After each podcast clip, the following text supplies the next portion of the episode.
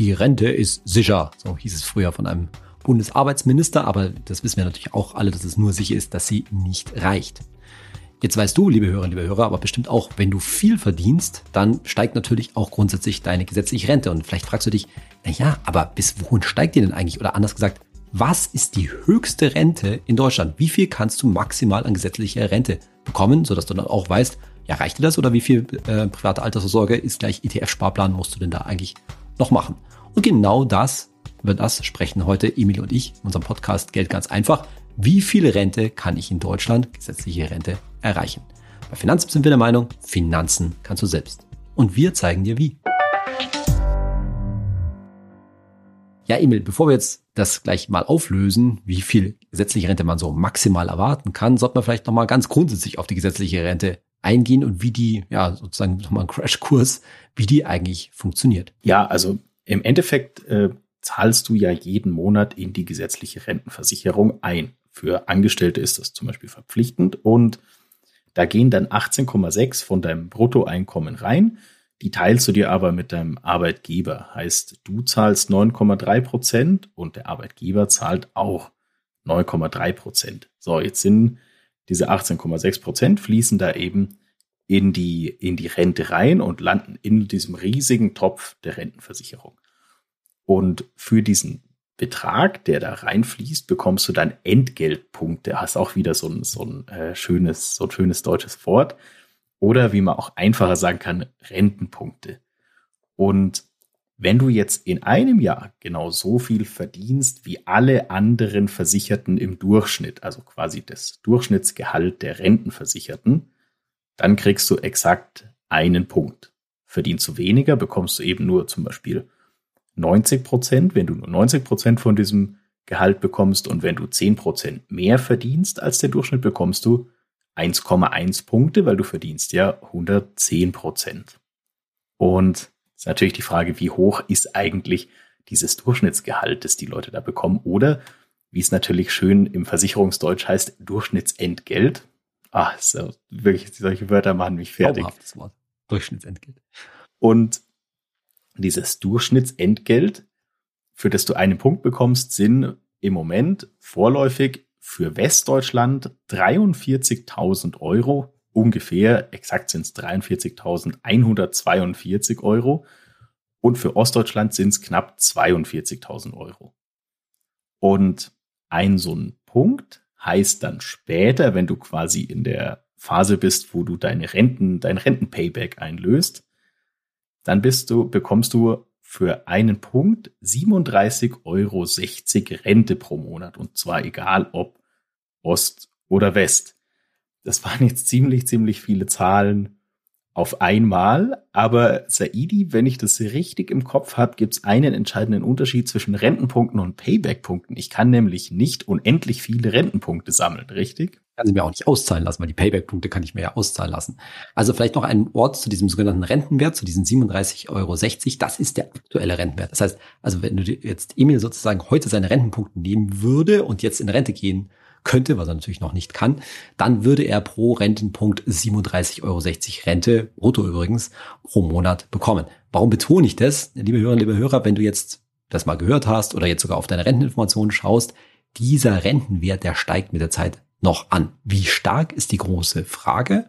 Also da versucht man natürlich immer so eine Art Inflationsausgleich. Sozusagen, das ist quasi der Tarifabschluss der, der gesetzlich Rentenversicherten, könnte man sagen, dass das jedes Jahr so diese Rentensteigerung gibt. Die gibt es aber nicht grundsätzlich. Zum Beispiel während Corona gab es zum Beispiel mal keine. Das kann also das auch die sogenannte Nullrunde für die Rentner äh, sein, dass dieser Rentenwert auch mal nicht steigt. Aber allgemein kannst du schon davon ausgehen, dass es nicht bei den 37,60 bleibt, sondern dass die eben ansteigen werden. Wir bei Finanztipp gehen immer davon aus, dass die um durchschnittlich 1,5 Prozent pro Jahr ansteigen. Das ist aber nur ein langfristiger Mittelwert.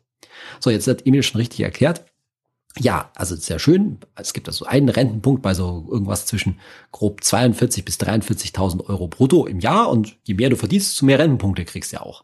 Nee, stimmt nicht. Da gibt's nämlich das, das nächste tolle deutsche bürokratische Wort, die Beitragsbemessungsgrenze.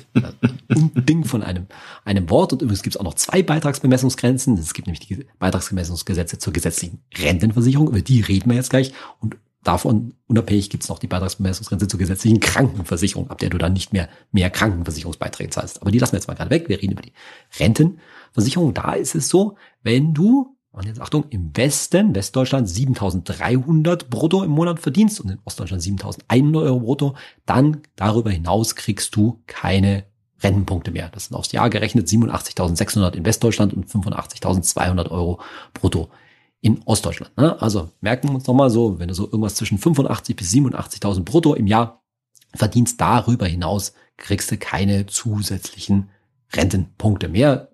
Der Gedanke ist sozusagen dabei, wer so gut verdient, wer da drüber liegt, der muss sich für den Rest selbst drum, selbst drum kümmern. Also ETF-Sparplan nochmal überproportional anheben.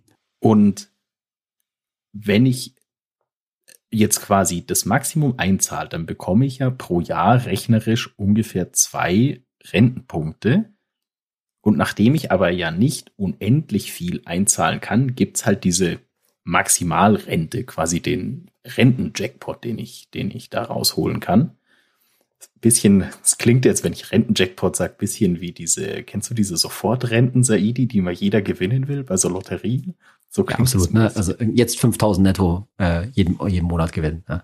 Klingt super.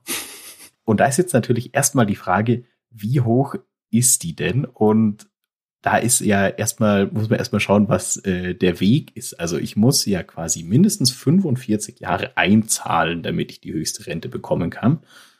Und dann auch direkt die Beitragsbemessungsgrenze, also diese 85 bis 87.000 Euro. Oder dann kann ich die Maximalrente erreichen. Das ist eigentlich der zumindest der simpelste Weg, oder? Genau, also jetzt müssen wir scha schauen, wen wir jetzt betrachten. Also wir können jetzt entweder in die Vergangenheit oder in die Zukunft schauen. Wenn wir in die Zukunft schauen, dann müsste heute, wenn wir jetzt sagen 45 Beitragsjahre, und es geht natürlich dann jemand mit 67 in Rente, 45 Jahre abgezogen, sind wir im Alter 22. Das heißt, wer heute die maximale Rente sozusagen aufbauen will, der müsste mit 22 schon über 80.000 Euro, über 85.000 Euro brutto pro Monat verdienen. Da merken wir schon, das ist schon mal ziemlich unrealistisch. Und umgekehrt sozusagen war natürlich die Beitragsgemessungsgrenze vor, ich sage jetzt mal 40 Jahren, 45 Jahren deutlich niedriger, aber auch da war es halt total unrealistisch, dass jemand, sage ich mal, Anfang 20 schon oberhalb der Beitragsbemessungsgrenze verdient hat. Und deswegen ist das mit der ganzen maximalen Rente, was wir jetzt hier gleich erzählen, halt ja total unrealistisch. Also das ist die, die Dauerbotschaft für diesen Podcast-Folge, liebe Hörerinnen, liebe Hörer, die werden immer zahlen.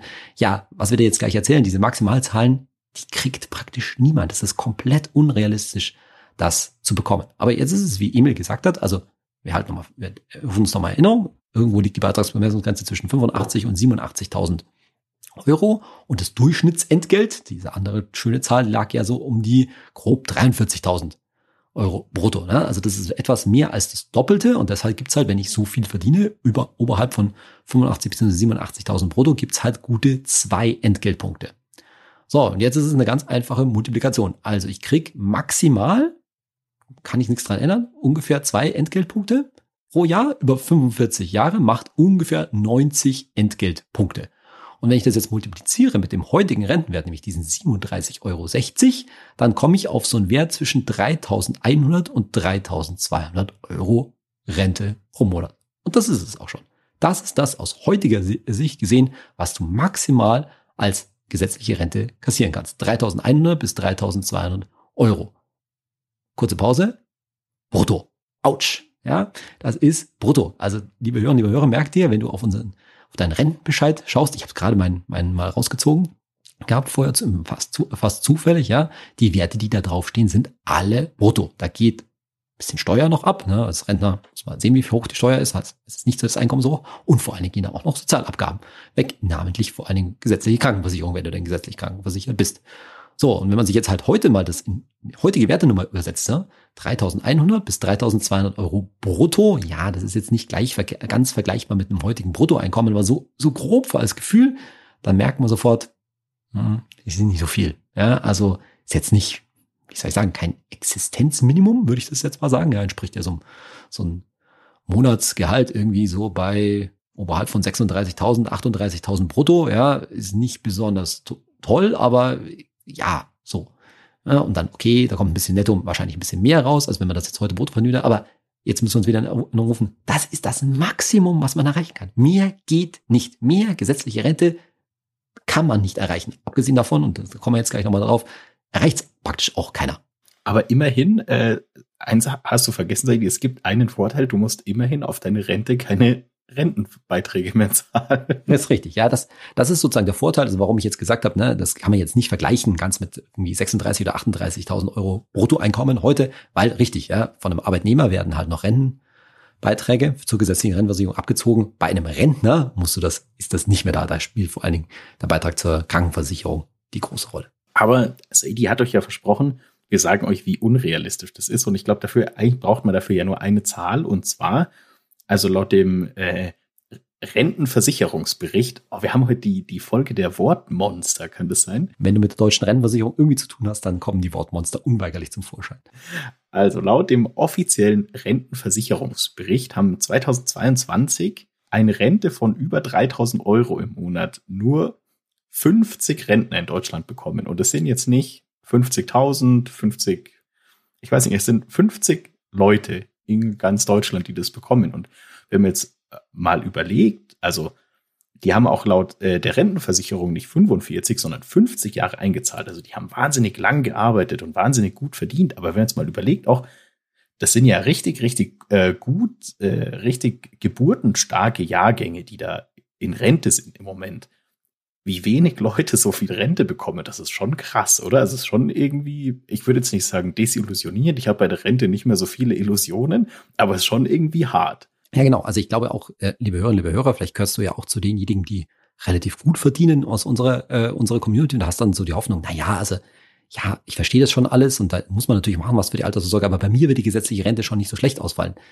Naja, nicht so schlecht ist halt sehr relativ. Ne? Also es ist halt, nochmal, es ist super schwer, diesen Maximalbetrag zu, ähm, zu erzielen. Vor allen Dingen, weil viele Gutverdiener natürlich, so wie ich auch, Akademiker sind und erstmal ein paar Jahrchen studiert haben. Das heißt, man fängt halt nicht mit nicht mit 16, so wie unsere 50 Rentner wahrscheinlich hier an zum Arbeiten und wahrscheinlich auch nicht mit 20, sondern irgendwas vielleicht zwischen 23 und 25, ja.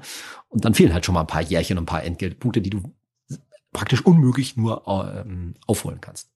Jetzt noch ein wichtiger Hinweis. Ne? Jetzt, wir reden ja immer von dem heutigen Rentenwert. Diese 37,60 Euro pro Entgeltpunkt, das ist der heutige Rentenwert. Und wir haben ja vorhin schon gesagt, der steigt natürlich auch. Das heißt natürlich auch, dass die maximale Rente, also wenn wir jetzt hier sagen, irgendwas zwischen 3.100 und 3.200 Euro brutto heute, dann ist natürlich die maximale Rente, wenn du, liebe Hörerinnen, liebe Hörer, in Rente äh, gehst, ist natürlich höher.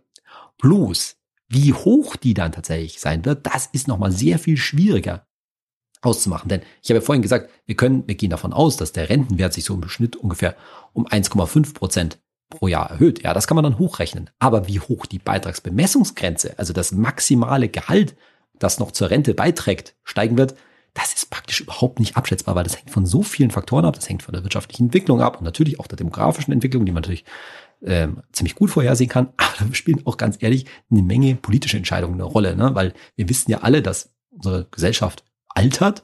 Und naja, wie viele Entscheidungen in den nächsten, was sage ich jetzt, 20, 30 Jahren Bundesregierungen ja zum einen zugunsten der Rentner fällen werden, weil die natürlich einen immer größeren Wähleranteil ausmachen und zum anderen gegen die Rentner fällen, weil einfach schlichtweg das Geld nicht da ist und man das den Jüngeren, also den Arbeitnehmerinnen und Arbeitnehmern nicht zumuten kann, das ist halt total schwierig vor, vorher, äh, vorherzusagen. Also zu sagen jetzt, weiß es nicht, ja, also nur mal als Anhaltspunkt. Bisher war es so, in den letzten 30 Jahren ist die Beitragsbemessungsgesetz, äh, Beitragsbemessungsgrenze im Westen um zwei, etwa 2,3 Prozent pro Jahr gestiegen, also ganz schön ordentlich. Und vor allen Dingen im Osten um äh, 3,26 Prozent pro Jahr. Das liegt natürlich im Osten daran, dass man eben diese Sachen mit der Zeit aneinander angeglichen hat und dadurch ist sie im Osten stärker äh, gestiegen.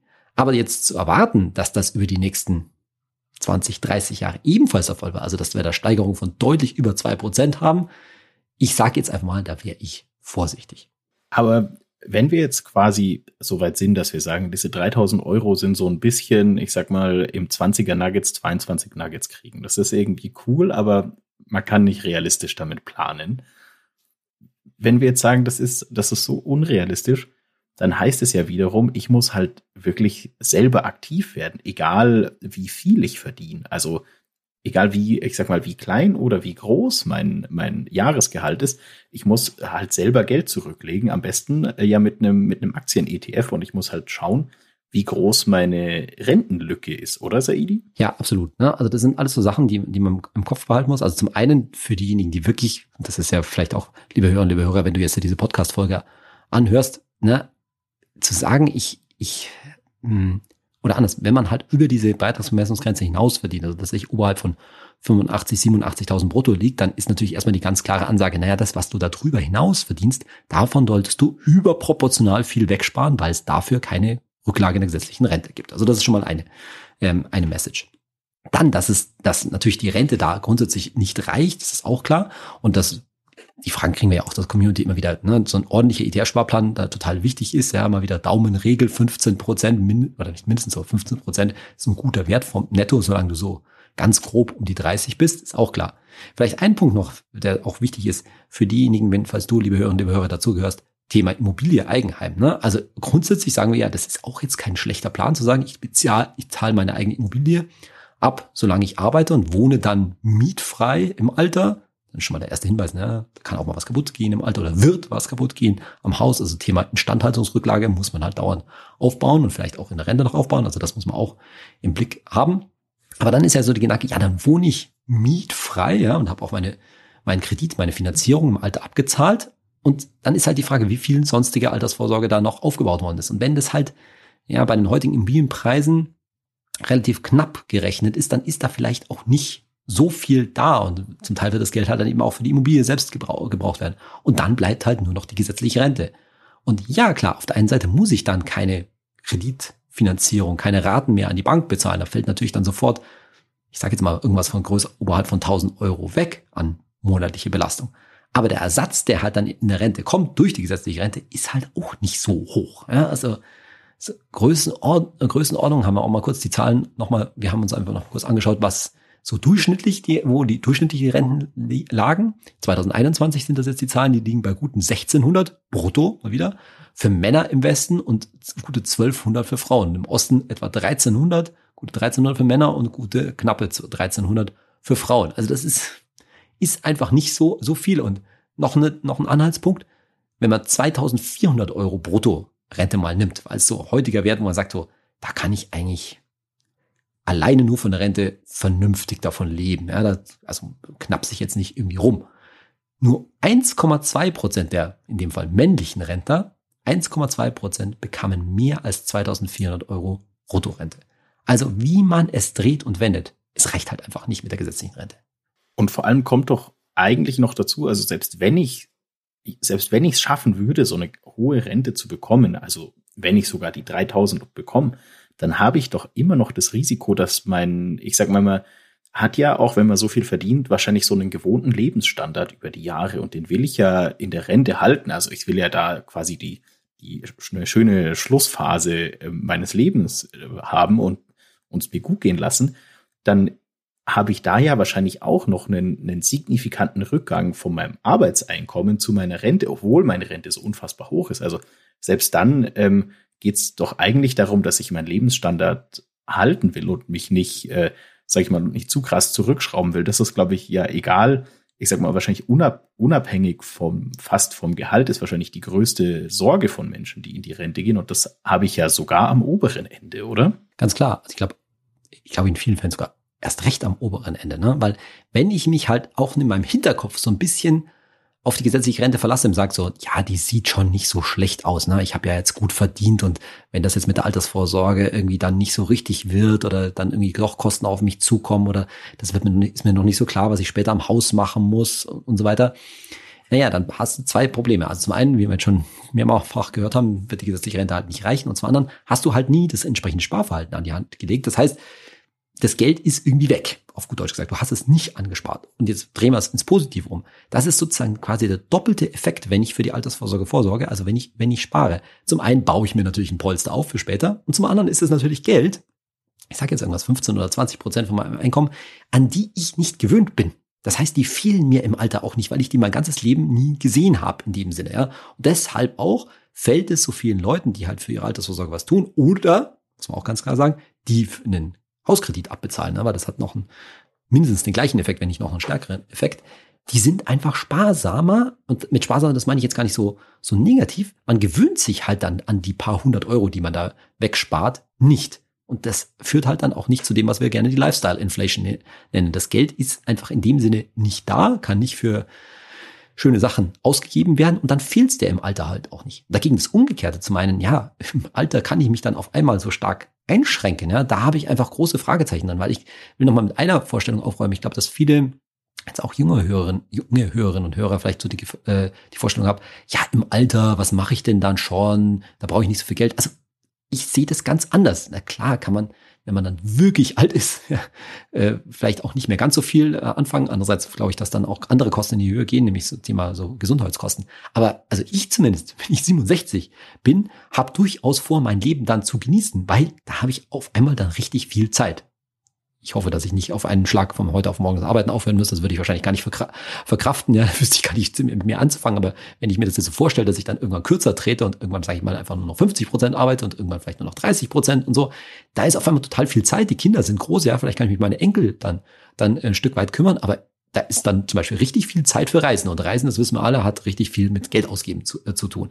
Also, das ist es einfach, glaube ich, auch unrealistisch, die eigenen Ansprüche so weit auf einmal runtersetzen zu können.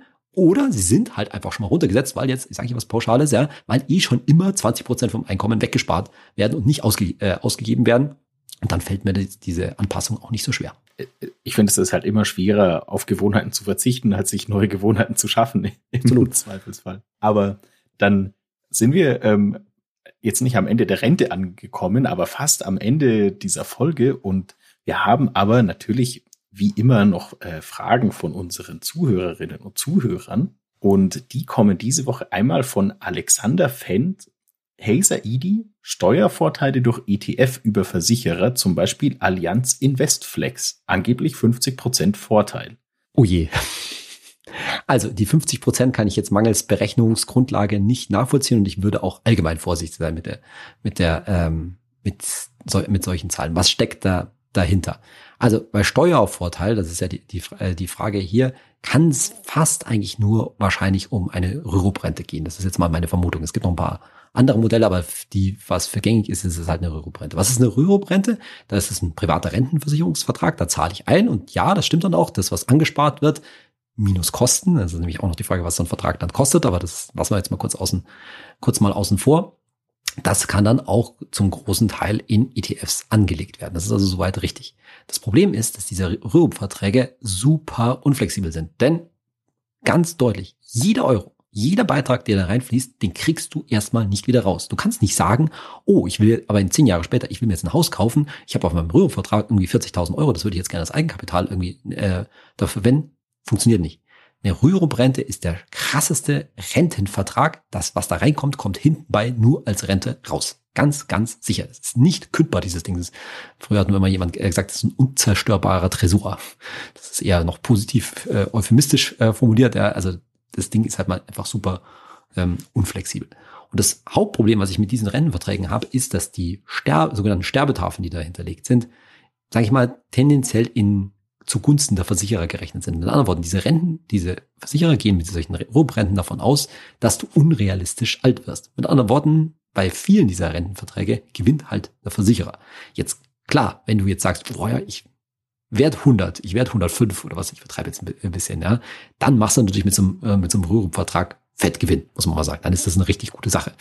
Aber wenn du halt schon relativ früh verstirbst, dann hast du nicht so viel daraus gesehen und deine Kinder haben auch nicht wirklich was davon gehabt oder deine, deine Erben. Also das macht es halt total unrealistisch. Und dann noch zu dem Steuervorteil.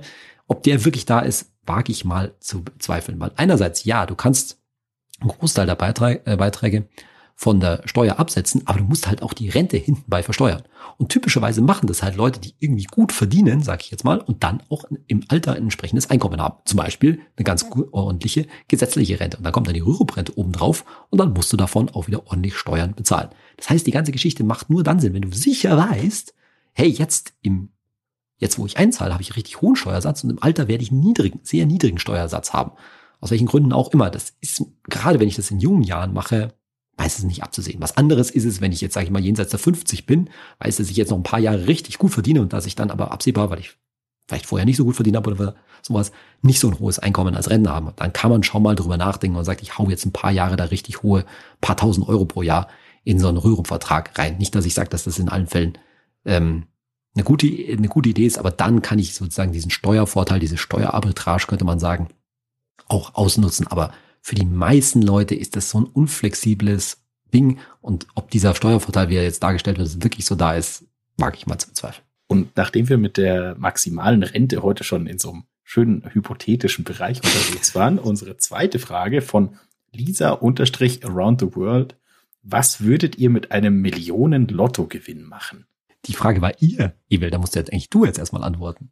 Oh ja, also äh, die Frage ist natürlich, über wie viel Geld reden wir? Ich sag mal, so eine Million Euro würde ich. Äh, Bleiben wir mal bei einer Million. Eine Million würde ich auf jeden Fall ähm, aufsplitten in Geldmarkt-ETF, thesaurierenden ETF und einen ausschüttenden ETF.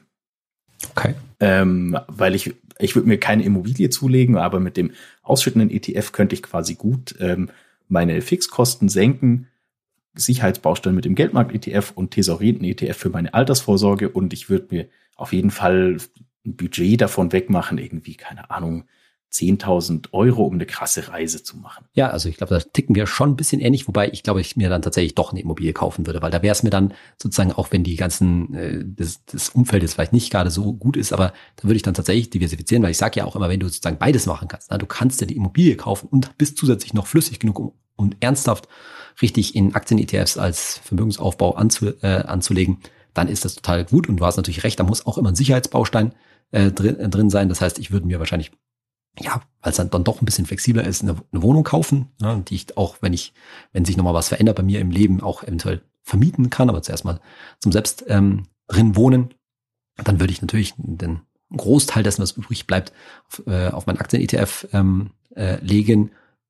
Glaube ich auch ein Sicherheitsbaustein, da reicht dann vielleicht auch sogar noch, noch ein Tagesgeldkonto bzw. Festgeldkonto. Und ja, also dem kann ich total zustimmen. Ich glaube, bei mir wären es mehr als 10.000 Euro. Ne? Ich würde mir vielleicht für, weiß ich jetzt gar nicht, ne? ich glaube, ich würde mir dann doch ein Auto gönnen, das ich mir normalerweise nicht gönnen würde. Ich glaube, das muss man schon, schon sagen. Irgendein schickes Elektroauto, das mir eigentlich zu teuer wäre. Und damit äh, vermute ich mal, werden Saidi und ich jetzt mit uns selber ringen, ob wir uns einen Lottoschein kaufen sollen oder nicht. Ich nicht.